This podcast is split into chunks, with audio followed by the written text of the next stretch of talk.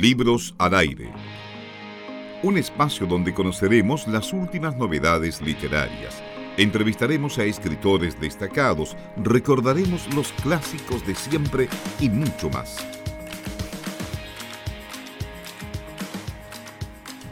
Hola a todas y todos, estamos de vuelta y tenemos con nosotros a Consuelo Herrera de Niñas Revoltosas, con quien vamos a tener la entrevista el día de hoy. Eh, Consuelo, lo primero que nos gustaría preguntarte es cómo nace el proyecto Niñas Revoltosas. Bueno, primero, hola a, todas y todos. Eh, Niñas Revoltosas es un proyecto que nace el año pasado. Eh, a comienzos del año pasado, cuando nosotras junto a Lee Martínez, la ilustradora que no pudo estar hoy, así que le mando un besito enorme a mi compañera, oh. em, nos encontramos y justo ella eh, andaba con sus dibujos.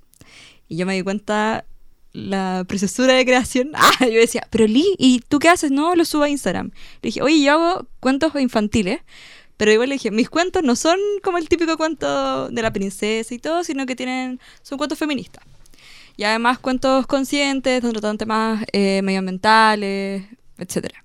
Y me dijo, ya, pues quiero leerlo, y le encantó. Y el primero que aún no ha salido, que es Alma y Rumi, la valentía de las niñas, eh, fue un cuento que, que, creé en torno un poco a, sacar esto de, la niña débil o la niña que siempre está en problema y que alguien la salva. Que, que Sacarla al papel de víctima. es que es aburridísimo. Y es aburridísimo y es súper limitante. Y me inspiré en mis primas en las niñas que veo en la calle. y, y Lari lo empezó a ilustrar y de hecho hizo su proyecto de tesis con ese cuento. Entonces pudimos tener un material ahí y dijimos, ya estamos creando cosas, hagamos eh, otros y ahí nacieron los otros cuentos que podemos hablar después. o sea que parte de este proyecto de las niñas revoltosas asumimos que eh, Natalie es quien ilustra los cuentos y Consuelo, en este caso tú, eres quien está detrás de la, de la escritura, en la, pluma ágil en, la escritura. ¿Cómo, se, ¿Cómo surge la idea en ti específicamente de hacer literatura infantil? Yo creo que desde bueno, primero el agradecimiento de mi mamá y mi papá, que siempre me leyeron, obviamente, la falta Y otros cuentos, eh, recuerdo que mm, Los ratones del desierto era un cuento que me gustaba mucho cuando chica de Erwin Moser. Y me encantaba porque, bueno, con mi papá siempre hablábamos de algunos animales, los ratones siempre son súper discriminados y marginados. Pero nosotros tenemos una... una es que se usan con que son sucios y que tienen enfermedades. Pues, claro, pero en general nosotros tenemos un amor muy particular por ellos, los marsupiales, entre otros. Entonces, ese cuento me gustaba mucho. Y, pero en general siempre intentaban, o cuando me creaban cuentos, me creaban cuentos con otras realidades. Pues, no sé, por ejemplo, nosotros vivíamos en Lomas Coloradas, Camino Coronel, y era como jugando al barro, como yo jugaba cuando chica. Entonces que se salía un poco, a mí siempre me chocó estos cuentos, por ejemplo, de princesas. Los encontraba, además de muy aburridos, insisto, quiero decirlo, los encontraba muy vacíos. Siempre la, historia la misma, entonces nunca me entretuvieron, entonces no me podían leer esos cuentos. Y me tenían que creer cuentos. Entonces de ahí nació un poco eh, desde esta historia familiar y también desde el interés de poder generar los mismos discursos que muchas veces planteamos desde eh, la y los jóvenes o adultas y adultos, poder plasmar un poco este discurso también para la infancia, porque me parece que siempre los dejamos de lado, los disminuimos y creo que tienen mucho que aportar y mucho que decir. Y en ese sentido, ¿cómo ustedes van definiendo las temáticas de los cuentos? Porque, eh, por ejemplo, o sea, yo leí el, el cuento publicado, el de eh, eh, el de la Javiera. Javiera, ya, Javiera le tiene miedo a las brujas. Javiera le tiene miedo a las brujas. no disculpa el, el desliz, ah. paz. y por supuesto, Sofía y el humedal, igual por su, se nota la temática de género que está ahí implícita, me imagino. Claro. y pero cómo van abordando, cómo van eligiendo el tema que quieren tratar para, y, para poder eh, ilustrarlo también y para poder ahí desarrollarlo. Bueno, ambos han tenido procesos distintos porque yo creo que también depende de las fases como de, de creación en las que uno está. Y en este caso, el de Javiera le tiene miedo a las brujas, nace de Javiera, mi hermana, que le tenía mucho miedo a las brujas y que a mí me daba mucha risa, porque soy su hermana mayor. Entonces yo me aprovechaba y ponía como los, gorros de bruja y todo, pero en realidad creo que me daba eh, risa no porque fuera mi hermana chica, sino que porque sentía siempre me llamó la atención por qué le teníamos miedo. Como que recuerdo haber hablado eh, más adelante, como las primeras conversiones feministas que tuve con, con compañeras mucho mayores que yo, que hablábamos de este modelo de la mujer libre de la bruja, que siempre en los cuentos era la malvada, pues. Entonces, Eh, bueno, igual está dibujada y pensada de otra manera, porque el cuento, en los cuentos tradicionales las brujas son feas, son sombrías y... Claro, tienen un, ese, esa connotación negativa. Lo mismo ocurría con, los ratones. Claro, claro yo, en ese sentido yo me acuerdo cuando era chica de que cuando no me quería comer la comida, ah, eh, a mí eh, me metía en miedo con que había una bruja en un, ah. en un mueble. ¿En, un, mueble? en un mueble en mi casa y, oh. mi susto era tan grande por esa bruja que yo sentía que la escuchaba. Entonces, oh, qué cuático. Claro, oh, entonces, ah, o sea, decir cuático. O sea, no, no, tranquilo. Eh, no, pero por eso me, llama la atención así como que traten, o sea, como que busquen también desmitificar eh, lo que significa ser bruja. Claro, o sea, es la construcción de, de, la bruja como, como la entendemos, que tiene este carácter negativo, y en este cuento reconstruir esa imagen y volcarla, bueno, desde mi punto de vista, desde, o sea, derechamente pedagógico. Entonces, ¿cómo, ¿cómo hacer esa, esa vinculación? Es que, bueno, igual yo tengo experiencia de trabajo con niñas y niños, bueno, y con niñas también, en talleres populares que hago desde que estaba en segundo de la U. Siempre he trabajado eh, con infancias de, en poblaciones. Yo soy de Chihuayante, entonces lo hacía en el sector de Chihuayante Sur. Eh, y luego en otros lugares también de los alrededores de Concepción. Entonces siempre he tenido también una, relación cercana a ellas y ellos. Y además tengo muchos primos, como 10. Entonces siempre he estado vinculada y, y, siempre los he considerado como a la par. Me parece que hay una visión súper adultocéntrica, que es también lo que nosotros criticamos desde la literatura de la niñez. Eh, digo niñez porque el concepto de infancia tiene para mí algunos problemas, pero en general digo niñez. porque siento que eh, la asimetría es muy grande. Em, a las niñas y niños se le habla de una forma como si no pudieran entender, sí, los subestiman muchísimo, eh, los limitan también y le entregan contenidos que muchas veces yo veo que ellos como, a mí no me interesa esto, como háblenme de otras cosas, juguemos, eh, creemos también. Entonces, eh, eh, como tú dices, este ejercicio pedagógico se hizo en base también a conversaciones que yo recuerdo haber tenido con, con otras mujeres y niñas en torno a ya, es mala, pero ¿por qué es mala? ¿Qué es lo que pasa en el cuento? No, porque es fea. ¿Y por qué es fea? Porque tiene pelos. ¿Y eso es ser fea? Entonces, es cuestionar cosas y en preguntas muy simples, cosas y elementos que son muy complejos y que han sido heredados históricamente en esta literatura y que yo creo que ya es tiempo de romper, porque si queremos también generar transformaciones, tenemos que partir de las bases que en este caso son estas generaciones, entonces las generaciones venideras, entonces hay que desde ahí empezar a trabajar. Estamos conversando con Consuelo Herrera de Niñas Peligrosas. ¿Revoltosas? Ah, me equivoqué, revoltosas. No, que también soy un poco peligrosa. Ah, una mujer peligrosa. Eh, aquí en Libros al Aire. Tengo una pregunta. Dígame. ¿Cómo surge el, el nombre? ¿Cómo surge esto de Niñas Revoltosas? Niñas Revoltosas surge porque primero pensamos en muchos nombres y ninguno nos gustaba, así como, no sé, Colorienta, recuerdo otro. Igual yo creo que es bueno, pero no me gustaba tanto. Y, le pondría más color.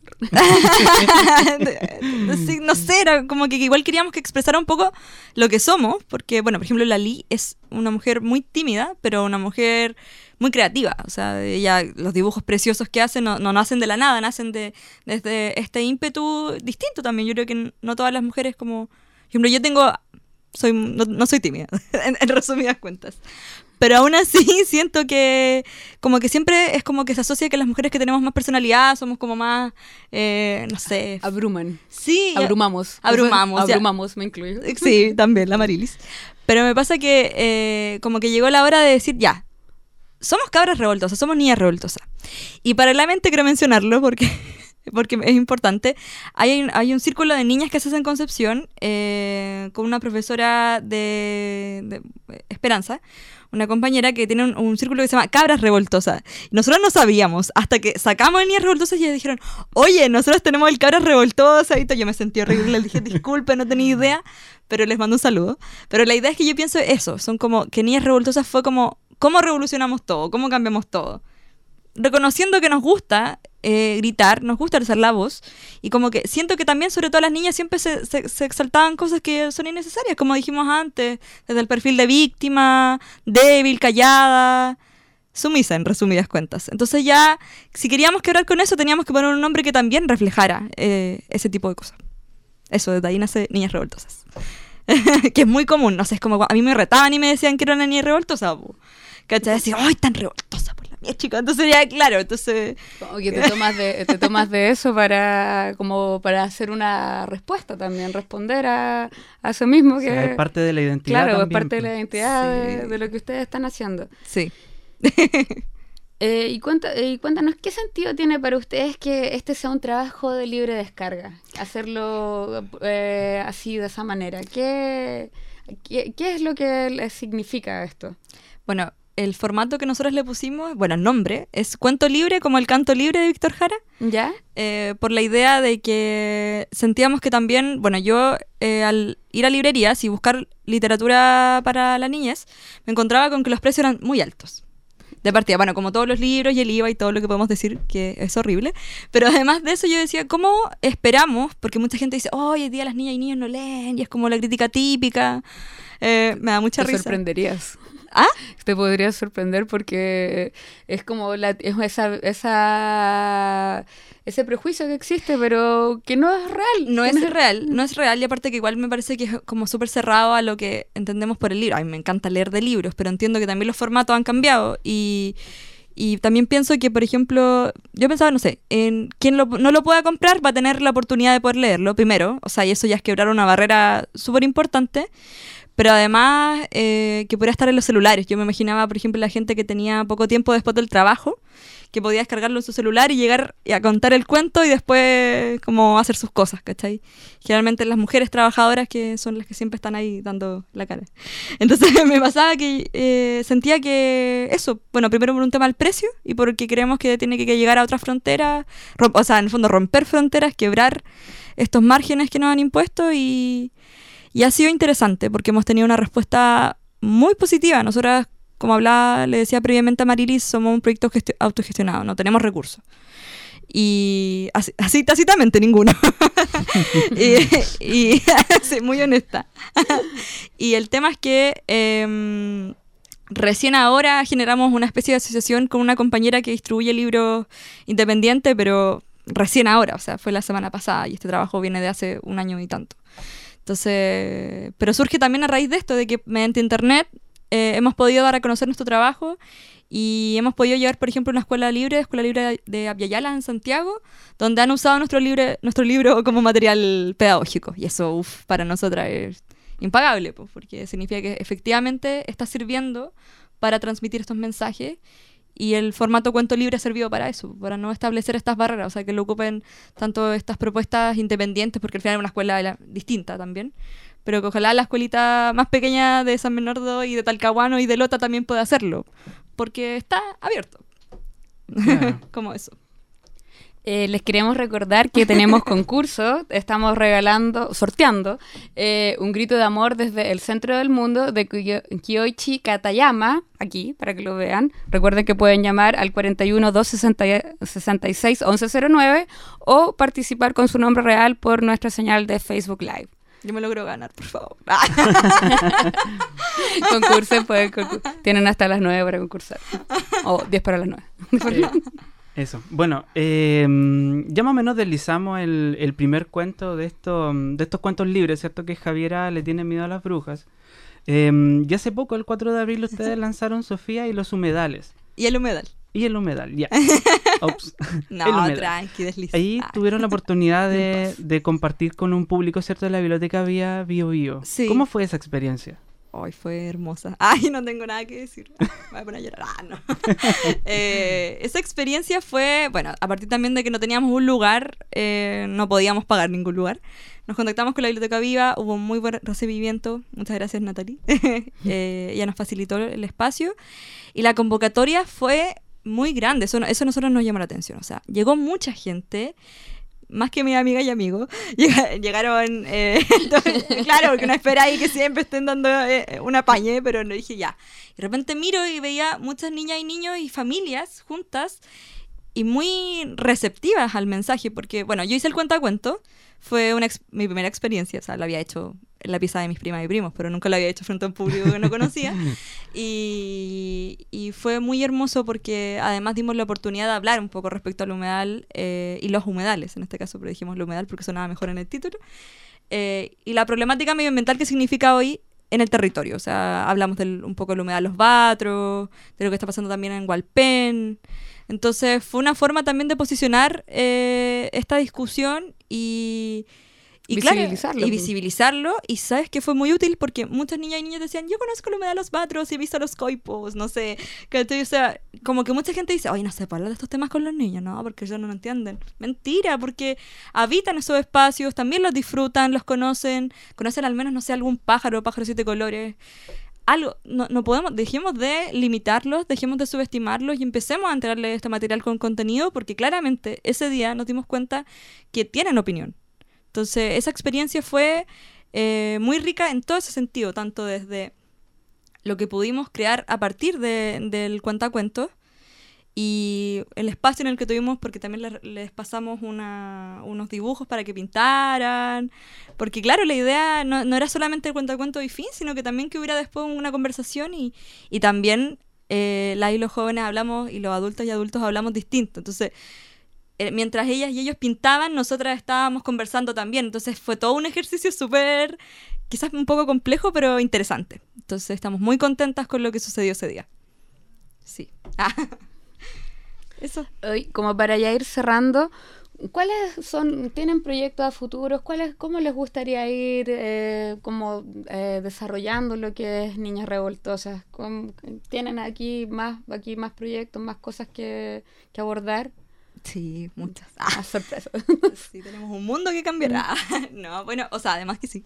Pero nos pasa que mm, eh, queremos a pesar de que, igual queremos poder vender ciertos ejemplares a un precio consciente que también de hecho nos da risa porque cada vez que nosotros vamos planteando nuestra, nuestros elementos, vamos así como precio consciente, cuento libre, y como que nos dicen así como, oye, tanto nombre, es como, sí, porque esto es una propuesta que, que trasciende un poco el, el vender un bestseller, o no sé, como que está súper situado, de partida planteamos que son cuentos feministas, entonces eso ya genera un choque para que probablemente hay gente que no lo quiera leer. Primera dificultad. Primera dificultad, no nos importa, así que es súper interesante como ir viendo cuando tú también tienes un marco eh, de principios.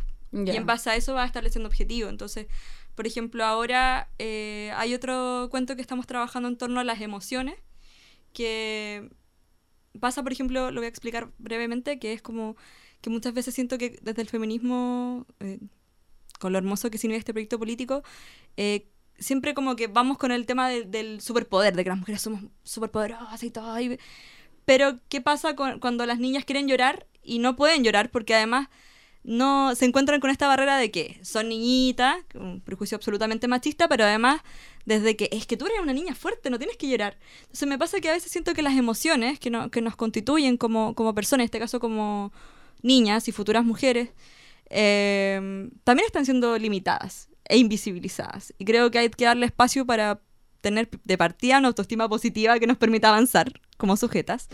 Entonces hice un pequeño análisis sociológico, pero la idea es eso, como... Por supuesto. Pero la idea es eso. Los lentes del sociólogo. Sí, como que me pasa que las emociones hay que hablarlas y de hecho, por ejemplo, el cuento va a ser obviamente una protagonista niña, porque eso también es parte de nuestras bases. Eh, pero, por ejemplo, va a haber un niño que, que se ríe de ella, esto es spoiler, y...